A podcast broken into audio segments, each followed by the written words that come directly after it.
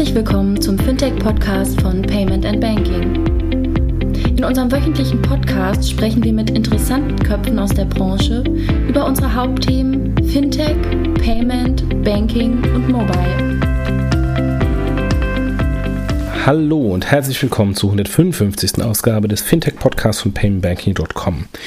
Wir vom Payment Banking waren Medienpartner des Bitkom äh, für die äh, in der letzten Woche am äh, 16. und 17. Mai stattgefundene Digital Banking Konferenz des Bitkom. Und neben der Tatsache, dass wir Medienpartner waren, haben wir auch auf der Content-Seite ein bisschen ausgeholfen ähm, mit Moderatoren von Panel-Diskussionen als auch äh, Keynotes. Und ähm, äh, die, für diejenigen wie ich, Jochen, äh, die an dem Tag nicht in Berlin sein konnten, ich habe selbst mal eine Keynote abgesagt, weil ich äh, leider in München arbeiten musste und deswegen ist der Raphael eingesprungen. Äh, für diejenigen, die ähm, die Konferenz nicht persönlich gesehen haben, ähm, haben wir gedacht, äh, ist es vielleicht für euch sinnvoll und hilfreich, wenn wir einzeln einzelne äh, Teile der Konferenz, wo das Payment Banking ähm, mitgewirkt haben, euch auch als Podcast zur Verfügung stellen. Und insofern haben wir drei Teile, äh, die wir jetzt in den nächsten Tagen sukzessive als Podcast zur Verfügung stellen. Hier in der 155. Ausgabe erstmal die Panel-Diskussion zum Thema Hubs, Fintech-Hubs am Spree oder am Main äh, statt Wall Street und Silicon Valley. Und die Panel-Diskussion wird moderiert von André Bajorat von Payment Banking, den ihr natürlich alle kennt. Und es diskutieren neben André noch der Ramin Niromand, Co-Founder und CEO von Finlieb und Dr. Thomas Funke, Managing Director und Co-Founder des Tech-Quartiers in Frankfurt. Und bevor wir in Medias Res gehen, ganz kurz nochmal den Dank an die Sponsoren, die uns ähm, hier unterstützen und das alles möglich machen. Das ist in diesem Monat InnoPay Consulting und Concardis mit der Pay Engine. Vielen, vielen Dank äh, für euren Support. Und jetzt ab zur Bitcoin-Konferenz und zur äh, Diskussion Hubs an meine Spree oder am Main. Wollen wir sprechen? Äh, wir wollen halt sprechen ähm, über das Thema Digital Hubs in jetzt bin ich irgendwie doppelt hörbar hier, über die DE-Hubs in, ähm, in Deutschland, über die Initiative des äh, Bundeswirtschaftsministeriums, ähm, um halt das ganze Thema Fintech-Ökosystem und Finanzierung ähm, auch ein Stück weit ähm, zu kanalisieren und, und besser zu machen. Ähm, ich selber ähm, habe äh, dazu natürlich auch eine Meinung, aber die soll heute im Hintergrund stehen. Äh, deshalb haben wir zwei Leute hier, die sich selber als Hub äh, beworben haben. Und äh, ich begrüße Dr. Thomas Funke vom Tech-Quartier ähm, und Ramin Niromand von H32 ist, glaube ich, dann in, in, dem Umfeld der richtige Begriff ne, von Finlieb. Ähm, vielleicht ganz kurz zu euch. Stellt euch vielleicht ganz kurz vor. Thomas, äh, ganz kurz zu dir. Wer bist du? Was machst du? Und ähm, sozusagen, warum bist du hier mit, mit uns auf der Bühne? Ja, erstmal vielen Dank. Danke auch für die Einladung, hier heute äh, ganz kurz Frankfurt zum Besten geben zu können. Wobei ich gleich dazu sagen muss, es geht nicht nur um Frankfurt, sondern es geht wahrscheinlich um ganz Europa. Ähm, und das ist auch vielleicht so ein bisschen die Bottomline von heute. Ähm, wir sind in Frankfurt im Tech-Quartier ansässig, haben das Tech-Quartier vor ungefähr zwei Jahren gegründet mit einigen Partnern. Ähm, hat sich sehr rasant entwickelt. Ich glaube, aufgrund des Marktes. Wir haben ungefähr 100 Startups bei uns jetzt, die äh, in Frankfurt sitzen und vor allen Dingen, das ist das Spannende, gemeinsam mit den Banken, die auch vor Ort sitzen, innovieren. Also wir haben eine Plattform geschaffen, wo wir jetzt mittlerweile 14 fixe Partner haben, in Summe 26, die alle ein Interesse haben, eng mit Startups zusammenzuarbeiten und wir verstehen uns als Plattform, die die Startups und die äh, Fintechs zusammenbringen machen das über Infrastruktur. Also wir haben äh, über 3000 Quadratmeter äh, direkt im Zentrum von Frankfurt, machen das über Programme. Wir haben in Summe jetzt, glaube ich, acht äh, kleinere Acceleration-Programme. Es kommen immer wieder neue Partner dazu und das ist ein sehr schönes Ökosystem, was sich da jetzt entwickelt. Gab es einen Grund dafür, das Ganze nicht Fintech-Quartier zu nennen, sondern Tech-Quartier? Ja, das ist eine sehr gute Frage. Wir haben sehr darum gekämpft, ganz am Anfang das bewusst Tech-Quartier zu nennen, ähm, weil wir der Meinung sind, ähm, ja, Tech ist generell divers. Ja, wir sehen das an den digitalen Giganten wie Amazon. Das ist auch nicht nur ein E-Commerce-Shop, ähm, sondern hier geht es wirklich um Vielfalt, hier geht es um unterschiedliche Anwendungsmöglichkeiten. Einer der neuesten Partner ist jetzt Eintracht Frankfurt. Ähm, die haben nicht nur Interesse, ihre Spieler besser zu machen, ähm, sondern die haben zum Beispiel auch äh, eine Payment-Lösung, die sie brauchen und ähm, ein neues Ticket, Ticket, Ticket, Ticketing-System, was sie brauchen. Also da gibt es sehr, sehr viele Synergien in okay. jeder anderen Branche. Alles klar. Also damit haben wir sozusagen den, den Main hier. Ihr seid nicht direkt am Main, aber möglicherweise von oben könnt ihr vielleicht sogar den Main sehen. Und jetzt die andere Seite, die Spree äh, auf der Bühne. Ähm, Ramin, ganz kurz zu dir. Wer bist du? Was machst du? Ja, Ramin Neromand, Gründer und CEO von Finlieb. Wir sind Fintech-Plattform, Company Builder. Ähm, und wir haben uns eigentlich beworben, weil wir schon ein eigenes kleines Ökosystem hatten mit fast, ja, zu dem damaligen Zeitpunkt vielleicht zwölf, heute 15 Fintech-Firmen. Du sagtest gerade H32, genau das ist das der Name des Gebäudes, des Hubs. Wir haben auch uns bemüht ähm, um einen recht neutralen Namen ähm, und auch so ein bisschen die Anspielung an die Geschichte des Gebäudes. Wir sitzen in der Hahnbergstraße 32, das Gründungsgebäude der Berliner Bank. Hat, glaube ich, jeden Bankenskandal mitgemacht, dieses Gebäude, den es in der Stadt gibt. Und da gibt es einige. Ähm, dafür haben wir drei Tresorräume, die wir aber nicht nutzen. Ähm, und auch 11.000 Quadratmetern mit den verschiedensten Fintechs. Auch ganz bewusst offen. Ähm, wir hatten natürlich auch überlegt, nutzt du das Wort Fintech noch stärker? Ähm, es gab auch sehr kreative Namensvorschläge. Ähm, wir sitzen nämlich direkt am Bahnhof Zoo und äh, die Gründer vom Bahnhof Zoo war auch heiß im Rennen. Äh, haben wir uns dann dagegen entschieden, auch wenn die merkwürdiges Image möglicherweise. Ja, genau. H32 bisschen internationaler und ähm, genau. Die DE-Hub-Initiative ist ja jetzt ähm, etwas mehr als ein Jahr alt und ähm, das ist ja über, den, über das Thema Fintech hinaus, äh, wissen ja die meisten Leute auch hier im Raum, eine Initiative, die einfach das Thema Tech innerhalb von ganz Deutschland sozusagen stärken soll und, und, und Schwerpunkte setzen soll. Für das Thema Fintech gibt es jetzt zwei Hubs. Was hat euch dazu bewogen, euch zu, beworben, äh, zu, zu bewerben für das Thema DE-Hub? Also ihr hättet einfach sagen können, wir machen einfach unsere eigene Company, wir treiben etwas voran. Was war der Grund sozusagen, sich dort zu positionieren und als DE-Hub äh, sich zu bewerben? Vielleicht Thomas, du zuerst. Ja, das war so eine Mischung aus, wir wurden gefragt und wir haben uns beworben, okay. ähm, kann man sagen. Also das, äh, wir, wir, haben das natürlich schon und machen das auch gerne, weil das natürlich uns auch Sichtbarkeit verleiht, weil die Initiative, glaube ich, auch den allen Standorten Sichtbarkeit verleiht und äh, das Ganze auch international vermarktet. Mhm. Es gibt auch ein paar Punkte, die man, glaube ich, kritisch diskutieren kann. Das ist immer so ein bisschen dann ein, ein Kampf der Standorte. Bei uns war es eine lange Diskussion. Frankfurt ist sehr divers. Es ist nicht nur Frankfurt. Es gibt noch Darmstadt äh, sehr gut an der, mit der TU Darmstadt. Da gibt es viel Cybersecurity.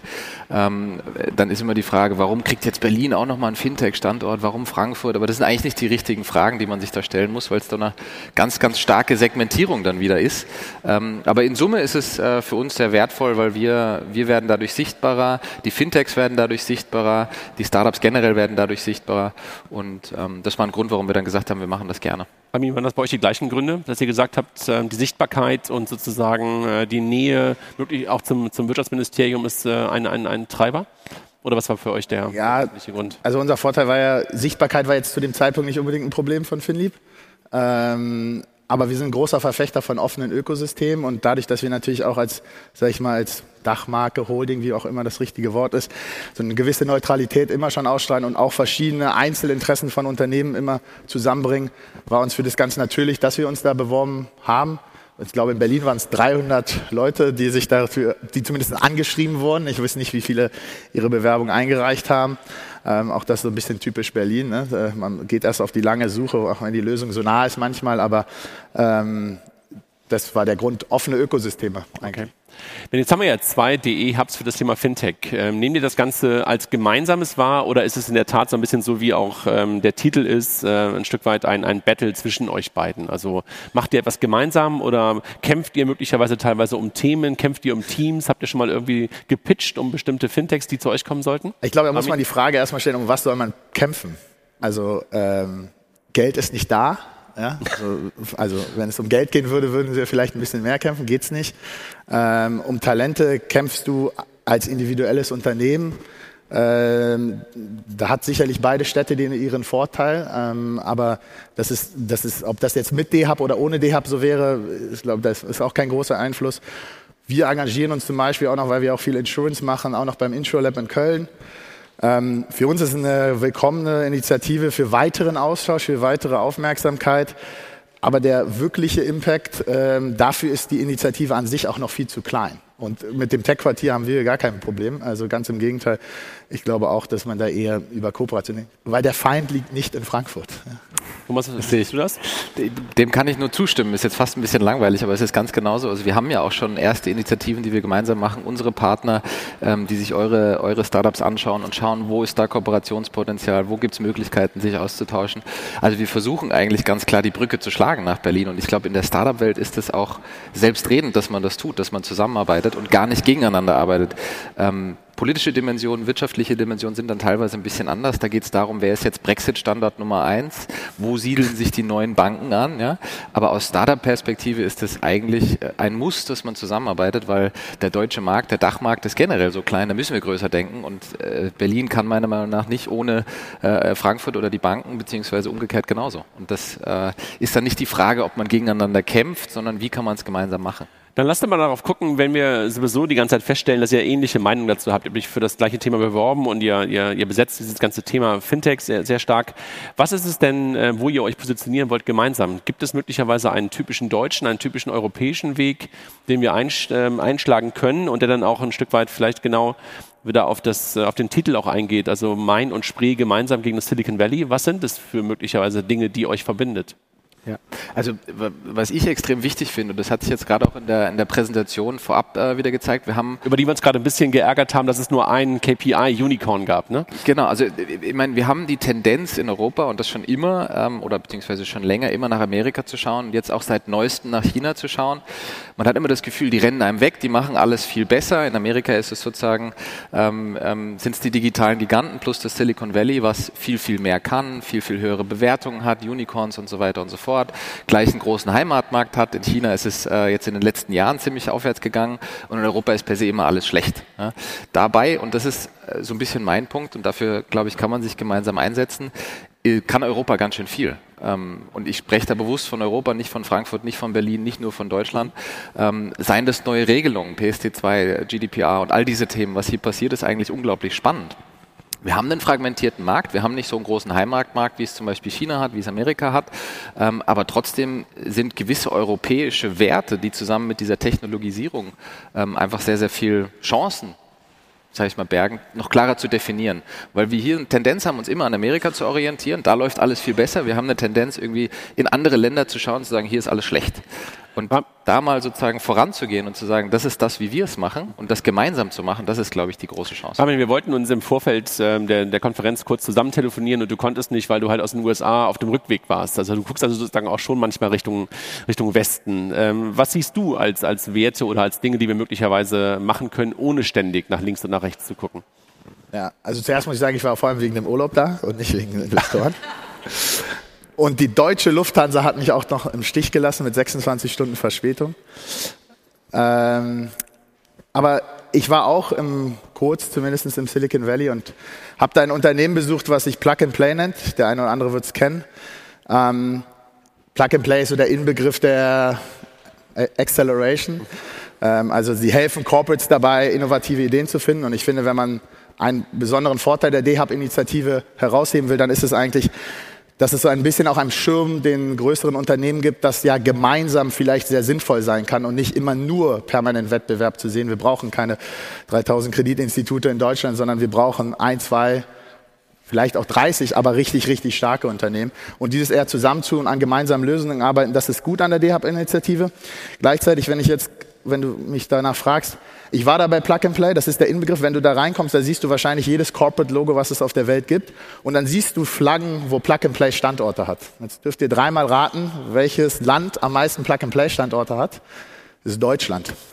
Und Plug and Play hat dieses Jahr, glaube ich, allein in den letzten sechs Monaten ein Fintech oder announced in der nächsten Woche ein Fintech Plug and Play in, in äh, Frankfurt ja, ähm, mit der Deutschen Bank, glaube ich, unter anderem. Ähm, und announced Plug and Play in, hat announced in Stuttgart mit Daimler, macht was mit Insurance in München und macht was in Berlin. Und ich mag die Jungs, die sind auch alle gut. Ähm, die sind auch erfolgreich und die spielen diese Geschichte mit uns, riecht ihr Silicon Valley. Wenn ich in die Räume bei denen reingehe, da würde kein einziger meiner Mitarbeiter sitzen wollen. Es sind Möbel von 1970 und äh, du hast, glaube ich, ein Quadratmeter und ich glaube, auch das ganze Ambiente ist lange nicht so wie wahrscheinlich, wie es im Tech-Quartier ist oder in der H32.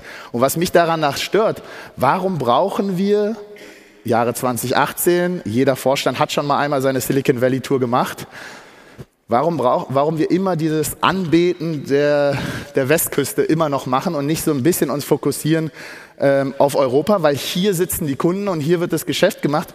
Und Banking da drüben ist eine totale Katastrophe teilweise. Ja, ich meine, jeder Staat hat eine andere Regulierung, ähm, sei es Versicherung und in Europa alles, was in Richtung Single Market geht, ist eine Riesenchance und das ist auch ehrlicherweise unsere einzige Chance. Ähm, so Europa Single Market, da noch den Datenschutz auf die richtige Reise mitnehmen.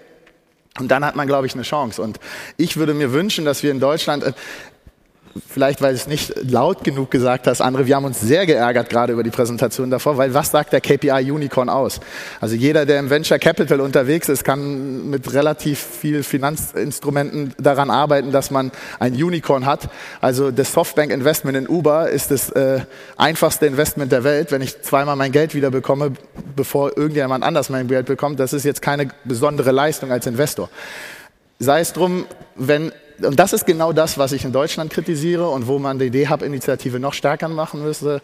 Wir haben jetzt wieder 15 Hubs, wir haben ganz unterschiedliche Hubs und ähm, wir sollten uns dann, wenn wir nur mal diesen Weg gegangen sind, darauf konzentrieren, dass wir die Initiativen stärken, die wirklich allen was bringen und die vor allem den Standort was bringen. Ja?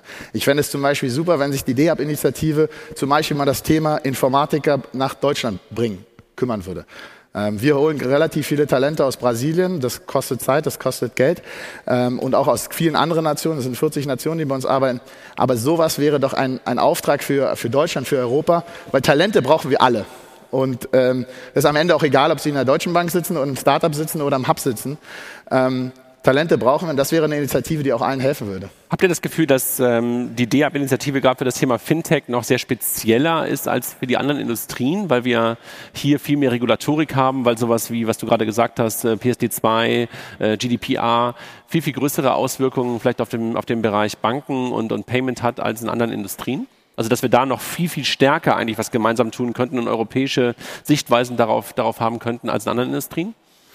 Ich glaube nicht, dass sich da die Industrien notwendigerweise unterscheiden. Ja, es gibt Besonderheiten in jeder Industrie, Regulierung, unterschiedliche Märkte, unterschiedliche Technologie, Adoptionszyklen. Fintech ist natürlich sehr speziell, weil es eben sehr, sehr stark reguliert ist von vornherein.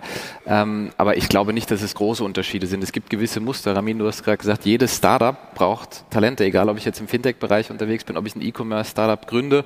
Mhm. Ähm, da brauche ich ungefähr die, die, die gleichen Dinge. Ein Punkt zur DE-Hub-Initiative und den finde ich sehr, sehr, sehr, sehr wichtig. Wenn man sich auf ein ein Thema zum Beispiel fokussiert, sei das Talente, ähm, dann kann man da, glaube ich, nochmal fünf Schritte nach vorne gehen und auch äh, sozusagen alle Hubs nochmal einen großen Schritt voranbringen. Und das ist, glaube ich, was, wo wir auch die, die Initiative dann mit Leben füllen können. Ich finde, es gibt ein paar Best Practices, wenn man sich Startup Chilemann anschaut. Ne? Das war, es war ein Riesenbudget, was sie hatten. Sie haben unglaublich viel einfach nur in die Vermarktung des Standorts Chile als Ganzes gesteckt. Das Startup Delta, jetzt rund um Amsterdam, ähm, wo Nelly Kröß damals auch eine Initiative gestartet hat und die gesamte Region vermarktet hat und gar nicht gesagt hat, hier geht es nur um Amsterdam, ähm, sondern einfach Startups sind hier willkommen, wir brauchen sozusagen Innovation. Mhm. Und das sind die Punkte, da kann man, glaube ich, mit so einer Initiative sehr, sehr viel anfangen. Wenn wir ein bisschen in die Zukunft gucken, wir haben jetzt über das Thema gesprochen, warum ihr das gemacht habt, weil ihr halt ähm, äh, daran glaubt, dass man ähm, sozusagen auch Position beziehen sollte und, und dass wir uns mehr auf uns und auf Europa konzentrieren sollten. Was fehlt euch aktuell, wenn ihr auf D-Hub guckt und wenn ihr auf die Fintech-D-Hubs guckt? Äh, was fehlt euch und, und äh, was erwartet ihr im nächsten Jahr? Ramin, fang du an. Ja, also bei Fintech-Hubs konkret äh, weiß ich nicht. Ich glaube, Fintech hat den Vorteil gehabt, zumindest in Berlin, aber auch in Frankfurt. Da waren schon natürliche Ökosysteme. Ja, also wir waren ein Ökosystem mit und ohne D-Hub. Mhm. Ähm, und deswegen so der richtige Kernnutzen des D-Hubs ähm, der, der fehlt noch ein bisschen. Wie gesagt, ein Riesennutzen ist, glaube ich, dass auch die Corporates in Deutschland sozusagen dadurch zusammenkommen. Ja, manche lösen es über den Verein, manche lösen das eben anders, aber das, das, das bringt schon etwas. Aber sonst mal eine Initiative, nur jetzt ein, sage ich mal, überschaubares Budget in Auslandsmarketing zu stecken und auf irgendwelche Konferenzen im Ausland zu gehen. Also bei allem Selbstbewusstsein, Berlin braucht das jetzt nicht und auch Frankfurt braucht jetzt nicht unbedingt nochmal, Frankfurt hat was mit Banking zu tun, ja, das weiß auch jemand in New York.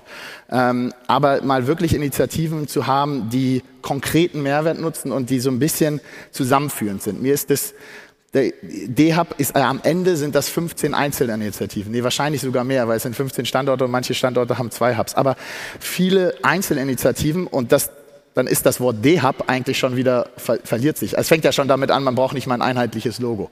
Ja, ähm, wo es natürlich dann auch die Frage ist bei Vermarktung, wenn du nicht mal ein einheitliches Logo brauchst, also ist es Marketing 1.0. Also eigentlich sagst du sozusagen mehr Zentralität. Mehr Zentralität, Fokus und irgendwas Messbares. Ja, und deswegen auch, kann ich nur unterschreiben, ein Thema mal rausnehmen, das mal ordentlich machen und dann können wir das nächste Thema angehen. Ähm, und das, das ist das, was, was mir eigentlich am meisten, am meisten fehlt. Thomas? Für mich sind es äh, drei Dinge. Das eine habe ich schon gesagt, die DE-Hub-Initiative hilft, glaube ich, Gesamtdeutschland und die Standorte zu vermarkten. Also das ist sozusagen, das, das hilft uns in der Visibilität, wenn es richtig gemacht ist, wenn wir nicht einfach nur auf Konferenzen gehen und uns dort vorstellen. Das zweite ist für mich, und da glaube ich, kann man noch viel machen, ist das Thema Vernetzung. Also dass die, die einzelnen Hubs untereinander wirklich gemeinsam an Themen arbeiten, also dass man sich Themen rausgreift und die gemeinsam vorantreibt das kann man sozusagen auch noch unterstützen, sodass das nicht nur auf bilateraler Ebene, wie es jetzt schon funktioniert, auch läuft. Und das dritte Thema ist für mich ganz klar das Thema Talente, weil das ist generell, und da spreche ich gar nicht von Fintech oder von den Hubs, das größte, das größte Thema, was wir haben in Deutschland. Wir brauchen sozusagen den Nachwuchs. Wir brauchen nicht nur die jungen Menschen, sondern die digital-affinen, die auch gründen wollen, die innovieren wollen, die sich unternehmerisch betätigen. Und das sind die drei Felder, in denen man sich, glaube ich, sehr gut betätigen kann. Wenn ihr über Vernetzung und sozusagen gemeinsame äh, Positionierung sprecht, tut ihr beide das gemeinsam schon? Also geht ihr gemeinsam voran? Also seid ihr als, als zwei Hubs sozusagen teilweise schon eins? Ich würde sagen, nein. Also wir sind, also ich, ich würde sagen, man, man beginnt, ja. Also wir hatten äh, mit einem unserer Partner jetzt mehrere Besuche bei euch, die bei euch investiert haben, die bei uns investiert haben. Ähm, also es gibt erste Ansätze, die sind aber noch sehr punktuell, ja. Und ähm, also ich glaube, da kann man noch zusätzliche Kräfte gebrauchen. Ja, ja ist eine berechtigte Frage. Warum, warum legen wir beides nicht zusammen? Ich meine, man darf, glaube ich, bei dem allem auch nicht vergessen, man kriegt kein Geld. Ja? Ähm, wir sind ein dreieinhalb Jahre altes Unternehmen, was äh, durch Investoren finanziert ist heute. Da steckt kein Konzern mit großen Taschen hinter. Ähm, also direkt Finlieb meine ich jetzt. Ja, beim Tech-Quartier ist es, glaube ich, auch sehr stark noch vom, vom Land getrieben. Ich kann jetzt genau eure Struktur natürlich nicht. Aber am Ende fehlt da wahrscheinlich auch ein Stück weit der Punch. Ja? Äh, aber wenn, und das ist ja das Problem, wie viele Acceleratoren gibt es jetzt in Frankfurt? Ja? Und äh, das jetzt im Jahre 2018, der nächste aus dem Valley, da wir jetzt ein Accelerator, das sind ja alles Budgets, die wieder rausgehen aus den einen Ökosystem. Und ich wäre sehr stark dafür und äh, wenn, wenn sich sozusagen auch mit der Deutsch Hilfe der deutschen Bundesregierung man eine gewisse Konzentration macht, weil eins ist klar, nur jetzt, wenn Berlin besser ist als Frankfurt, ja, dann werden wir trotzdem nicht überleben. Und ähm, deswegen eine, Konzentration und auch eine finanzielle Konzentration auf den.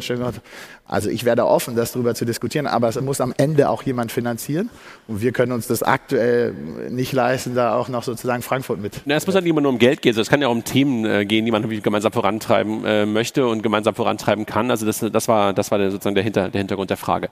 Ich glaube, wir haben noch ein paar Minuten Zeit auch für Fragen aus der, aus der Runde, äh, wenn ich das richtig verstehe. Ich weiß nicht, ob äh, Julian noch da ist, aber eigentlich sind wir, glaube ich, um 11.05 Uhr ähm, äh, fertig, aber vielleicht haben wir noch so zwei, drei Fragen aus dem, aus dem Publikum.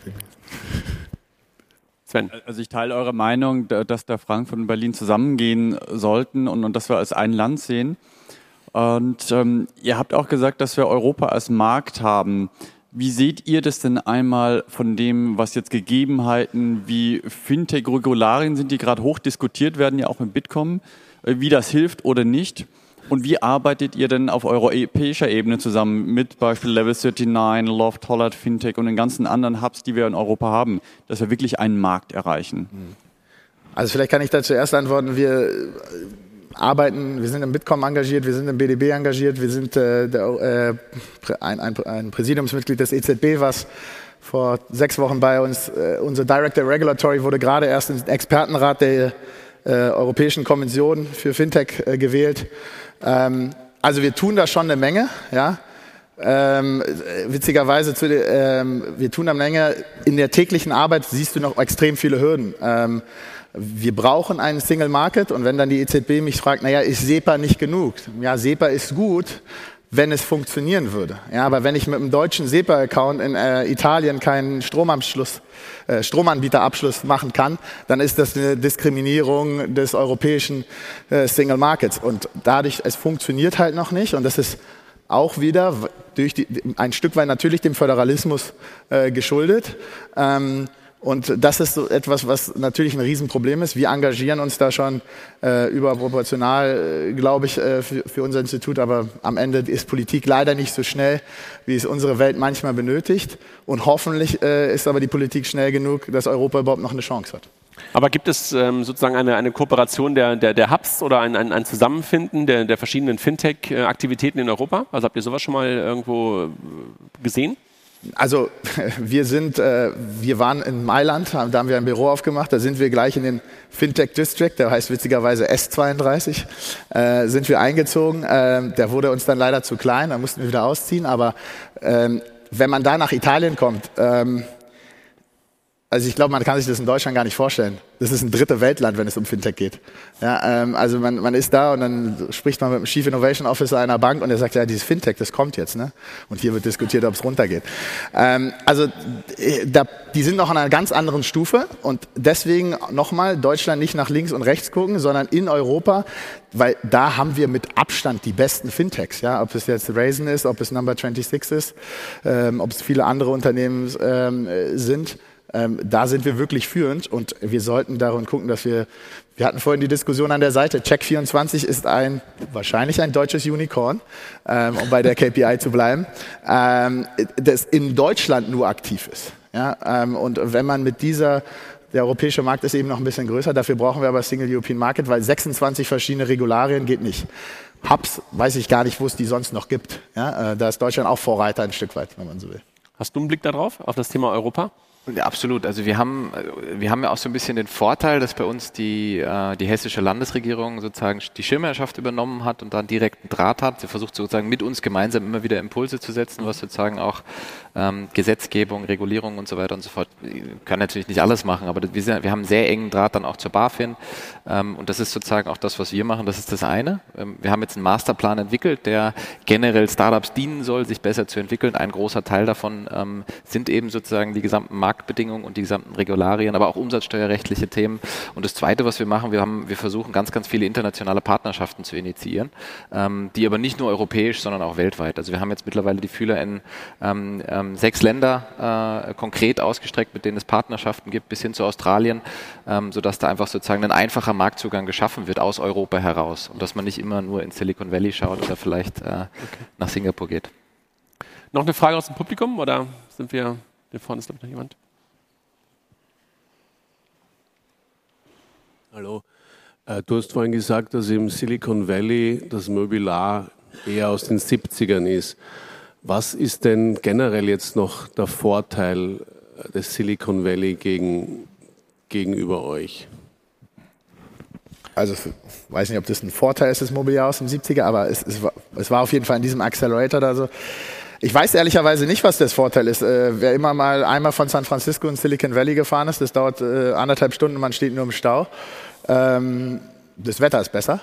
Ähm, klar, der Talent, das Geld, was da sitzt, ich glaube, da sitzen auf was, zehn, zehn Quadratkilometern sitzen wahrscheinlich die fünf wertvollsten Firmen der Welt, glaube ich. Das ist ein Ökosystem an, an Talenten, an Financial Power, äh, an Kreativität, ähm, was schwer zu schlagen ist. Ähm, deswegen sollte man dem auch nicht so nacheifern. Es ist total unrealistisch, dass äh, Deutschland genau an den gleichen Themen, also ich weiß nicht, ob Sie die letzte Google-Präsentation gesehen haben, ähm, wenn man sich überlegt, ich glaube, keine Ahnung, wie viele tausend Entwickler Google nur auf das Thema AI hat und Grundlagenforschung hat das ist, dem sollte man nicht nachhelfen, man sollte den eigenen Weg gehen und der eigene Weg liegt zuerst erstmal vor der Haustür. Und da stört mich halt ein bisschen daran, dass es immer noch dieses, dieses Feiern. Zum Beispiel, ich begrüße das Allianz Investment in Number 26 total, ja, weil Allianz ist klar ein globaler Player und es hilft dabei, im deutschen Unternehmen dahin zu bekommen, globalen Player zu werden, weil ich glaube an Oligopolenmarkt und äh, da brauchen Sie nicht äh, 20.000 verschiedene Lösungen. Vorteile des Silicon Valleys, es ist ein anderer Wirtschaftsraum. Wir werden, das ist wie, wenn Sie Unterhaching mit FC Bayern vergleichen, ja, aber Unterhaching gemacht spielt vielleicht auch attraktiven Fußball ein paar Fans an, ja, aber Sie brauchen jetzt nicht als Unterhaching beim Bayern beim Training zu gucken. Weil ihr Spieler kann nicht oben rechts in den Winkel schießen. Und es bringt dann auch nichts, wenn sie im Silicon Valley sich angucken, wie die an AI forschen. Also als Urlaub gerne, aber nicht für Business.